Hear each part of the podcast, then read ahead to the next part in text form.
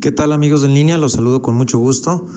El día de hoy, eh, que estamos apenas pues prácticamente comenzando el año, creo que viene muy a tono para platicar un poco sobre cuáles son las expectativas económicas de este año que recién comienza.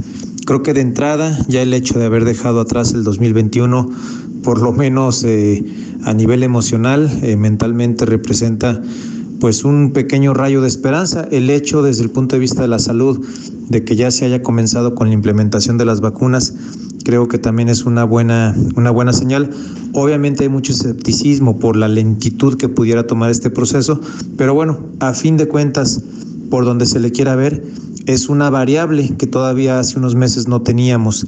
El hecho de saber que ya hay gente, muy poca si acaso, pero personas al fin que se están vacunando todos los días, debiera, por pura lógica matemática, de poco a poco incidir en un menor número de contagios y por lo tanto en un eh, pues mejor entorno económico, social y de salubridad para todos. Ahora bien, en la vertiente económica, la verdad es que el año nos recibe con diferentes eh, señales encontradas. Por un lado, las principales eh, variables macroeconómicas, hay que decirlo, están relativamente estables.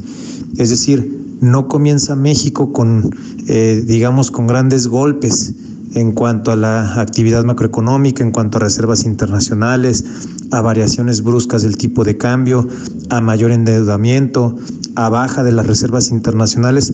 Nada de eso. La verdad es que, pues hay que decirlo, los, los principales indicadores se mantienen en, en niveles relativamente aceptables. ¿Cuáles son, de acuerdo a los analistas, un poco las expectativas para el año que entra? En cuanto al tipo de cambio, pues estima que puede rondar, nuevamente hay análisis que van desde los 20.50 hasta terminar en los 23 o 23.50 eh, pesos por dólar. Obviamente mucho depende de que no vaya a haber eh, pues alguna situación brusca, algún eh, imponderable que no esté sobre el horizonte y que puede impactar de manera muy negativa al, al tipo de cambio. tasas de interés tampoco se prevén por lo menos en el escenario a corto o mediano plazo, eh, movimientos muy bruscos que pudieran generar eh, una situación económica eh, pues desfavorable. Creo que aquí el gran reto en realidad, más que analizar de manera muy técnica las grandes variables, es sobre todo la actividad de las pequeñas y medianas empresas, es cómo, cómo podemos tener la capacidad para reactivar toda esta economía que, que se vino para abajo durante el 2020 cómo podemos volver a generar como país, como sociedad, como empresa, como sector privado, todos los cientos de miles de, empleos que se perdieron y que no se han recuperado.